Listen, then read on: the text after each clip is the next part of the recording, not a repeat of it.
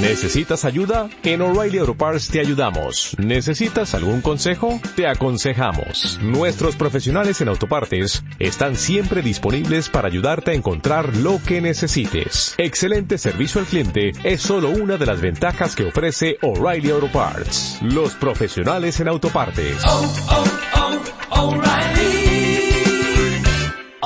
Parts.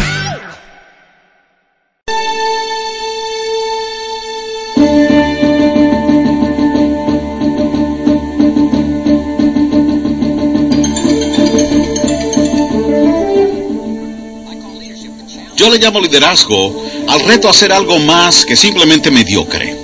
Un paso ascendente para el nuevo reto, la nueva oportunidad. Se ha dicho de Abraham Lincoln, estaba a la cabecera de su madre cuando ella murió, y sus últimas palabras fueron, sé alguien, Abe. Y si esa historia es verdad, es evidente que lo tomó en serio y procedió, a partir de ese momento, a llegar a ser alguien. Y esa es la clave del liderazgo, la inspección interna de sus talentos y habilidades, su integridad y su carácter.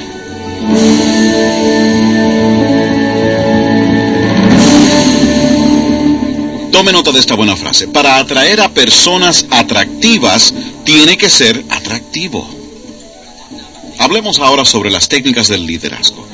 Para atraer a otros, la clave es ser atractivo. Regresamos al tema central de todas mis conferencias. Comienzo con esto. La parte más importante de su mundo comienza con usted. El señor Schoff me dio en forma dramática una de las claves principales que cambió mi vida. Y aquí lo que me dijo. Esfuércese más en usted mismo que en su trabajo.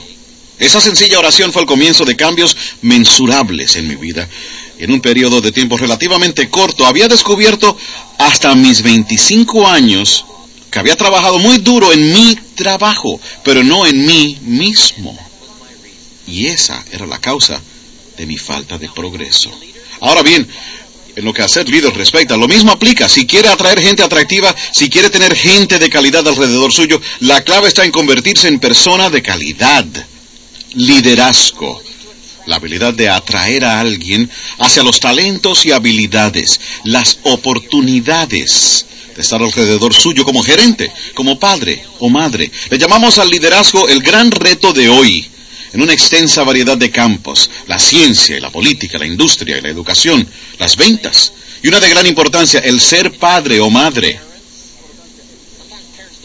Veces nuestros padres no se consideran líderes, pero son los que tienen la oportunidad más grande de influir como padre o madre. Llamo liderazgo al reto de ser algo más que mediocre, el paso ascendente hacia el nuevo reto, la nueva oportunidad. Se dijo de Abraham Lincoln, estaba al lado de su madre cuando ella murió. Y las últimas palabras de ella fueron, hazte alguien, Abe. Y si esa historia es verdadera, es evidente que la tomó bien a pecho y procedió desde ese momento a llegar a ser alguien.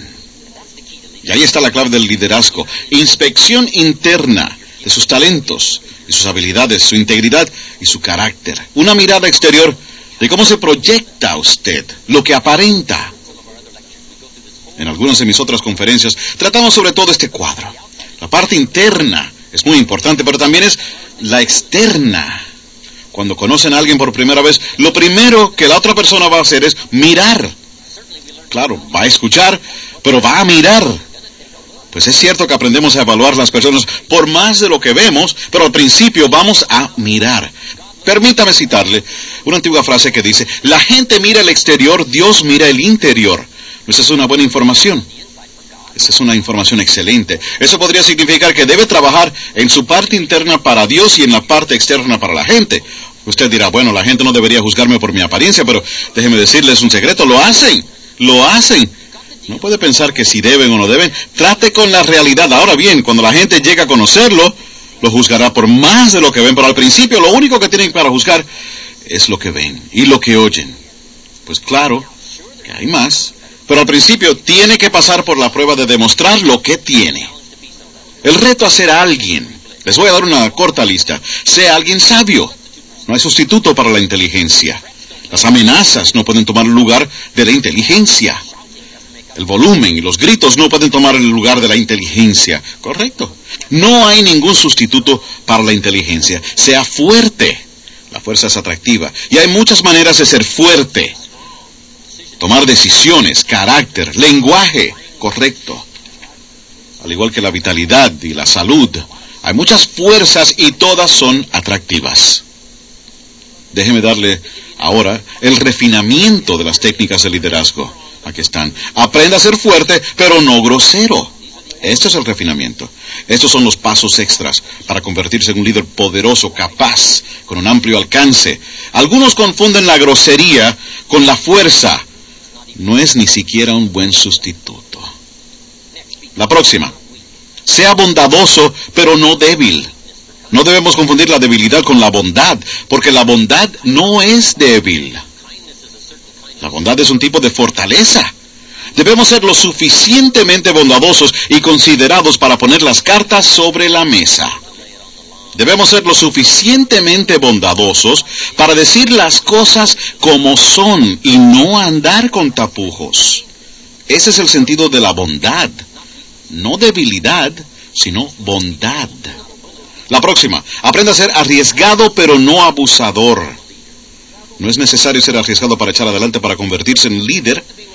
Tiene que marchar al frente, tiene que estar dispuesto a recibir los primeros flechazos. Tiene que estar dispuesto a recibir los primeros problemas, la primera dificultad, ir adelante.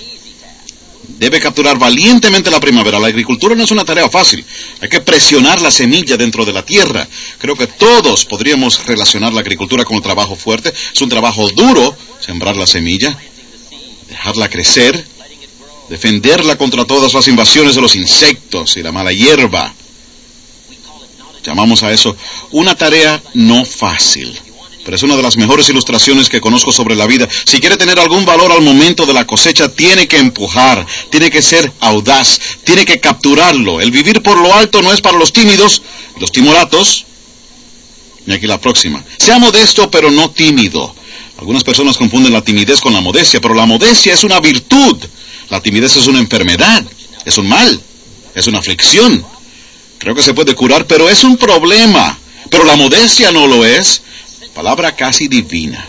Un sentido de admiración, un sentido de asombro, un sentido de dimensión, un sentido de comprensión de la distancia en valía, valor, un conocimiento del alma, el espíritu, algo único del drama humano versus el resto de la vida.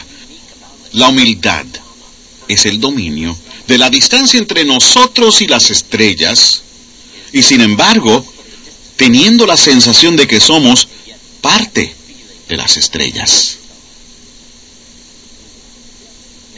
Otra más. Sea reflexivo pero no haragán. Está bien soñar, pero no podemos ser solamente soñadores. Y aquí un buen refinamiento. Sea orgulloso pero no arrogante. Se necesita orgullo para vencer el día. Hay que tener orgullo en la compañía, filosofía, oportunidad. Hay que tener orgullo en la comunidad, la escuela. Hay que tener orgullo en el grupo, la organización.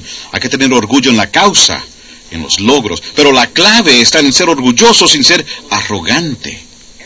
¿Sabe cuál es el peor tipo de arrogancia? La arrogancia por ignorancia. Es difícil de tolerar, ¿verdad?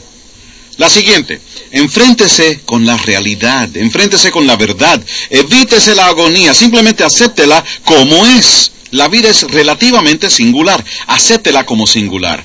Pues lo mejor es llamarla singular. Algunas personas la llaman trágica, pero yo es mejor llamarla singular. La araña viuda negra se come a su compañero después que él ha terminado su noble tarea. Algunas personas consideran eso horrible, ¿verdad? Yo creo que es más importante llamarla singular. Singular. Eso es singular. Todo el drama de la vida es singular. Como la Biblia. Es uno de los libros más fascinantes de leer porque su presentación es tan singular. Hay un cuento que dice, Dios y Satanás estaban conversando un día. Ahora vea, a mí nunca se me hubiera ocurrido eso. No es singular esto. Y están conversando, conversando y mirando hacia abajo, observando lo que está pasando en la tierra.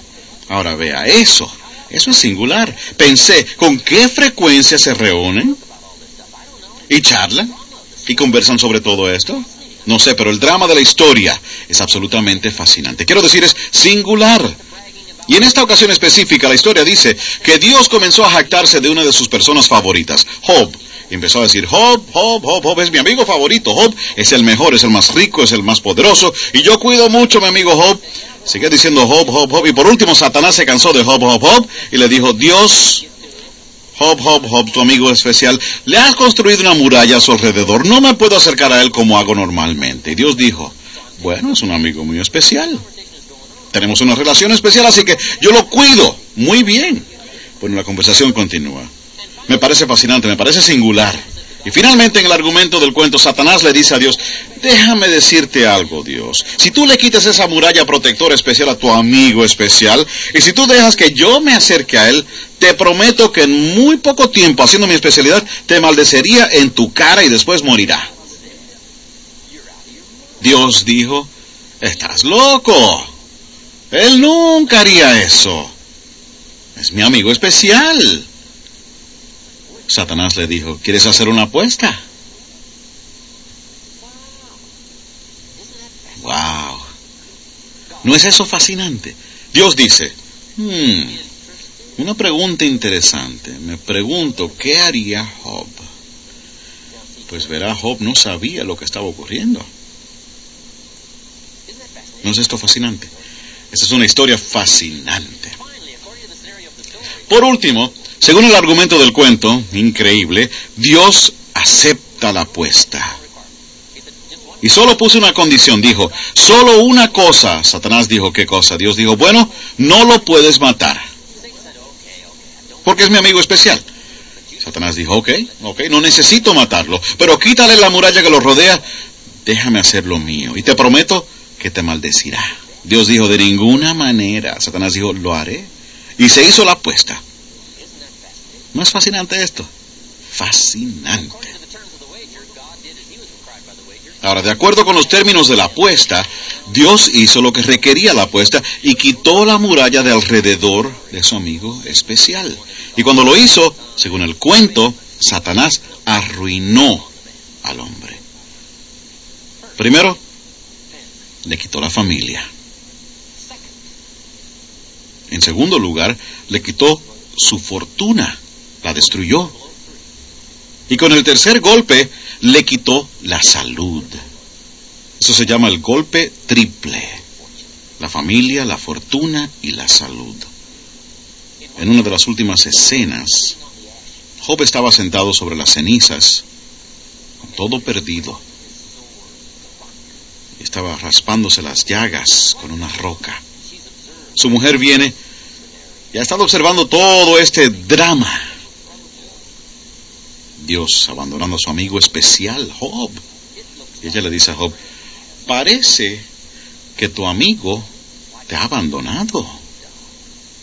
¿Por qué no acabas de maldecirlo y morirte? Satanás le dice a Dios, ahí viene. Dios dice, no ha hablado todavía. ¿No es todo esto fascinante? Esto es fascinante. Mientras los dos observaban preguntándose cuál sería el resultado de esta apuesta, Job dice, de entre las cenizas, nunca, nunca maldeciré a mi amigo. Dios dijo, lo sabía, lo sabía, lo sabía. Y recogió la apuesta, 10 a 1, o lo que fuera, no sé. Usted sabe. No dice cuál fue la apuesta. ¿No es fascinante esto?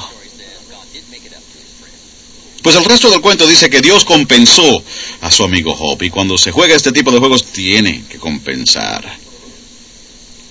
Déjame ver qué haré. Ah, ya sé lo que haré. Le daré a Job el doble de lo que tenía antes. Y Job se convirtió, de acuerdo con la historia, en uno de los hombres más ricos y poderosos del mundo conocido. Esta no es una historia fascinante. ¿No la encuentran fascinante? Quizás un poco frustrante, pero aprendemos a convertir la frustración en fascinación, ¿verdad? Y usted en muchas de estas cosas se da por vencido tratando de resolverlas y dice, ¿qué le vamos a hacer? Es algo fascinante. Yo solía decir, Los mentirosos no deben mentir. Vea, eso se llama energía desperdiciada. ¿Por qué hacer esos pronunciamientos insignificantes, verdad? Los mentirosos están supuestos a mentir.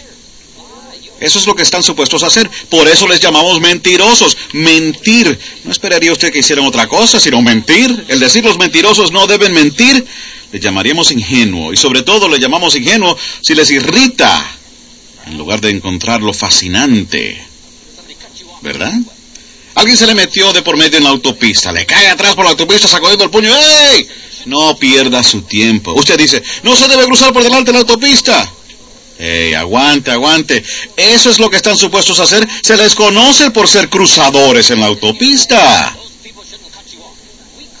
Y si usted dice que esa gente no debe meterse por delante, le diremos que es ingenuo. Ingenuo, por favor. He aquí algunas cosas que me han librado de mucha agonía y mucha angustia y muchas noches que pasé sin dormir, arándome el pelo y pensando, pensando, pensando. Me di por vencido cuando empecé a entender la regla del 80-20. Déjeme darle algunos buenos secretos sobre la regla 80-20. Como líder, como administrador, pudiendo tener influencia sobre otras personas en este grupo de 80-20, he aquí algunos secretos. Aprenda a pasar el 80% de su tiempo como líder con el 20%. Para eficacia y productividad máxima, esta es parte de la clave. ¿Cómo va a ser 80-20? En ese caso hay muchos ejemplos para probar que es 80-20. No exactamente, pero bastante cerca. Pregunta al ministro de la iglesia, ¿quién paga las cuentas aquí? Y todos dicen probablemente el 20% de las personas pagan el 80% de los gastos. Bueno, a eso se le llama cosas de la vida, ¿ok? ¿Y qué va a hacer? Pues aprender a trabajar con eso y no tratar de resolverlo. Es como tratar de resolver las eh, estaciones del año. Usted no resuelve las estaciones, aprenden a trabajar con las estaciones. Todas han sido preestablecidas. Algunas de estas cosas históricamente han sido todas preestablecidas. La clave es aprender a trabajar con las cosas como son. Así que parte de la clave del liderazgo es aprender a pasarse el 80% del tiempo con el 20%, porque esos son los que hacen el 80%. Llamaríamos a eso un buen sentido del liderazgo. Y usted dirá ahora, bueno, ¿cómo se hace? Déjeme darle parte de la respuesta cómo hacerlo. Aquí está. Pase tiempo individual con el 20% y tiempo de grupo con el 80%. Esto es parte de la respuesta a las técnicas de liderazgo. Sin embargo, adivinen quién quiere su tiempo individual. El grupo equivocado. Pero así es la vida, correcto. Aceptando este reto. Pues ahora, tiene que ser lo que llamamos listo. Y tiene que ser otra palabra clave, diplomático. La diplomacia y la estrategia son dos palabras claves que el liderazgo debe entender, diplomacia y estrategia. Y aquí parte de la diplomacia. María viene y dice, tengo una pregunta. Usted dice, María, traiga su pregunta el sábado por la mañana. Me voy a reunir con todos y la hablaremos entonces. Ella dice, ok. Ahora bien, puede que no sea tan fácil, pero si empieza a tratar de poner esto en perspectiva ahora, grupos puede manejar el 80% en grupos y puede hablar con el 20% individualmente. Así que el polo se encuentra en la dirección opuesta y siempre lo está. La gravedad es el polo descendente. La vida es la lucha en dirección opuesta a la gravedad, es su polo descendente. La vida es moverse en dirección contraria a la del negativo normal. Ahora bien, alguien dice, bueno, pues simplemente despido el 80%, solo hacen el 20% del trabajo. Bueno, yo no perdería el tiempo con eso porque después que despide el 80%, en breve tiempo, de los que quedan el 20% de ellos estará haciendo el 80% del trabajo. Y el 80% hará el 20%, correcto. Esto no es algo que se despide. Tiene que aprender a trabajar con esto. La regla de 80-20, regla muy importante. Ahora le voy a dar otros secretos para que entiendan las proporciones y los números, las categorías en este reto del liderazgo. Al próximo tema se le llama la ley de los promedios. La ley de los promedios. Es tan importante entender la ley de los promedios. La ley de los promedios en el sentido personal es muy sencilla dice lo siguiente, si repite algo las suficientes veces obtendrá una proporción de resultados. Es importante para los líderes entender las proporciones. Porque si está trabajando con personas, tiene que tener algunos gráficos, necesita saber las proporciones, necesita poder evaluar su propia actuación, la actuación de otros, proporciones. ¿Qué queremos decir con proporciones? Bueno, digamos que trabaja en ventas, empieza en una compañía, empieza a representar los productos o el servicio y ya está empezando habla con 10 personas. Nueve dicen, no estoy interesado. Una dice, sí, quiero algo. A eso lo llamamos la proporción inicial. Ahora, uno de 10, todo depende de lo que se trata para determinar si es una buena proporción o una mala proporción. Usted dice, bueno, esa proporción no es muy buena. Bueno, eso depende, ¿ok? Pero es una proporción inicial. Y al principio no se preocupe de los números. Al principio simplemente empiece la actividad. A esto le llamamos simplemente 1 de 10. Y esto es lo emocionante de las proporciones. Una vez que una proporción comienza, tiende a continuar. Pues estas son algunas de las cosas que el liderazgo necesita saber para que no se sientan frustrados. Si le hablan a 10 personas, uno dice sí. Si habla con 10 más, tiene una oportunidad excelente de conseguir uno más. Si habla con 10 más, la oportunidad es excelente de conseguir uno más. Es un misterio. Yo mismo no sé cómo funciona, solo sé que funciona. Hay muchas cosas que no es necesario saber cómo funcionan, simplemente úsenlas, ¿verdad? Muchos estudian las raíces, otros recogen el fruto. Depende del lado que quieran estar. Simplemente funciona. Es un tema fascinante. La ley del promedio. Ahora bien, una vez que sepa que su producción está ahí adentro, uno de diez, ahora puede empezar a competir. Es tan importante competir, comparar la habilidad de uno con la habilidad de otro. Lo que puede hacer uno nos da una buena indicación, si lo estira, de lo que usted puede lograr. Por tanto, la competencia es saludable. Ahora pues, aquí tiene que usar mucha inteligencia. Se ha estado con esta compañía, digamos, un largo tiempo y lleva ahí tanto tiempo y es tan bueno que puede conseguir nueve de diez y yo acabo de llegar y solo puedo conseguir uno de 10, si tenemos un concurso de 30 días para ver quién puede conseguir más personas que digan sí a nuestro producto o servicio, si tenemos un concurso de 30 días, usted y yo, aunque yo solo puedo conseguir uno de 10, yo ganaré. Usted dice, bueno, he estado aquí mucho tiempo, yo consigo de 10, 9, ¿cómo me van a ganar? Sería muy sencillo. Bueno, puede que no sea tan sencillo. Durante los 30 días, como ya yo entiendo estas proporciones durante el mes, mientras usted habla con 10 y consigue 9, yo hablo con 100 y consigo 10. Así es que al final de 30 días usted tiene 9, yo tengo 10 y gané. Qué inteligente, ¿eh? Déjeme presentarles una situación aquí. Si es inteligente, lo que hace, si es nuevo, es compensar con números lo que falta en técnica. Eso se le llama ayudando a la gente con los números, ayudando a la gente con las proporciones. Alguien dice, bueno, yo solo puedo conseguir de 10 uno. Oiga, eso no tiene nada que ver con la competencia. Ahora bien, después de 30 días, puede que yo esté bastante agotado, pero vea, soy bastante bueno para una carrera de 30 días. Primero es que no duermo por 30 días, solo necesito unas 4 horas de sueño. Es difícil vencer a alguien que no duerme. ¿Cómo van a vencer a alguien? Solo una hora del día para nutrición. Eso es todo lo que necesito. Una comida al día, una hora al día para nutrición. En 30 días, ¿cómo van, cómo van a ganarle a alguien que no come? ¿No come, no duerme? La respuesta es, es difícil.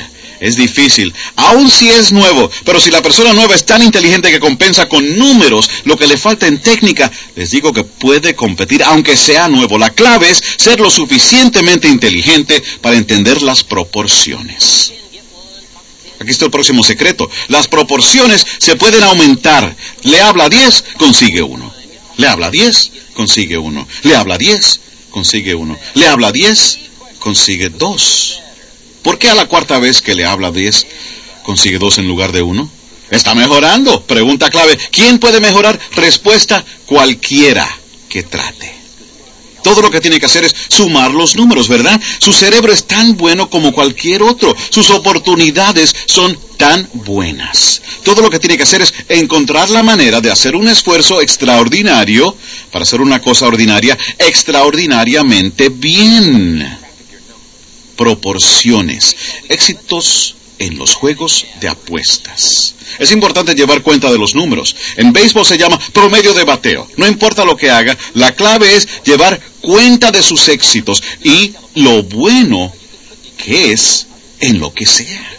Alguien dice, bueno, no soy muy bueno en el teléfono. Le diré cómo curar todo esto rápidamente. Use el teléfono.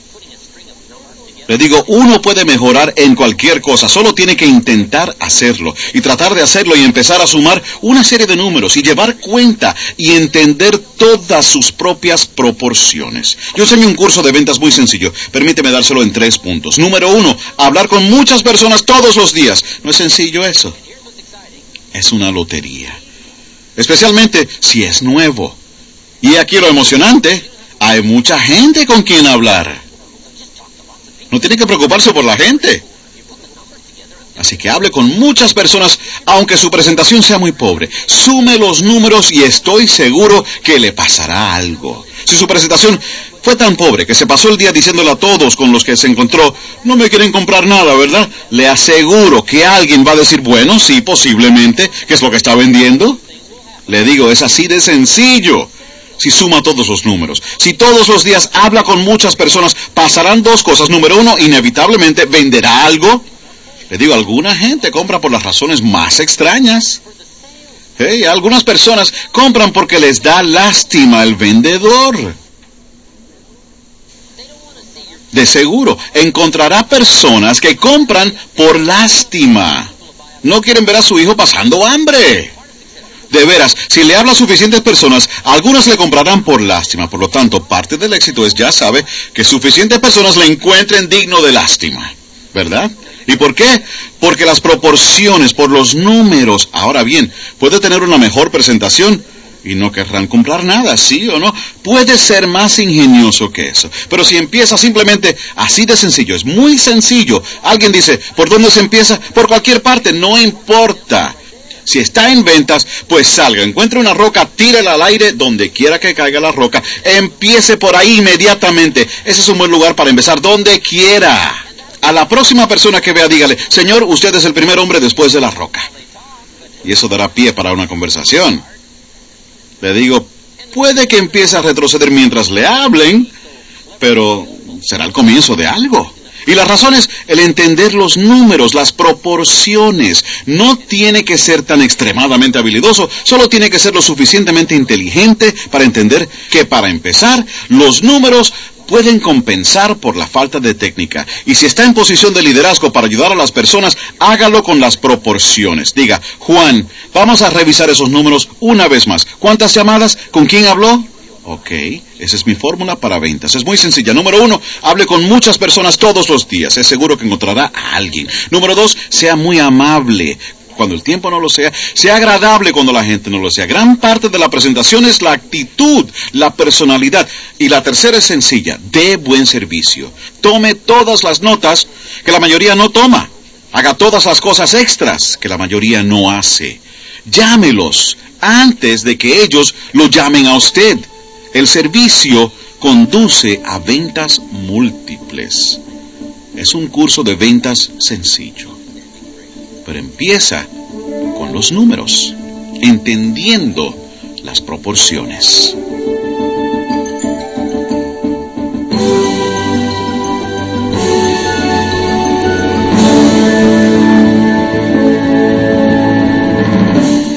Este es el final del noveno lado. Por favor, voltee el cassette para comenzar el décimo lado.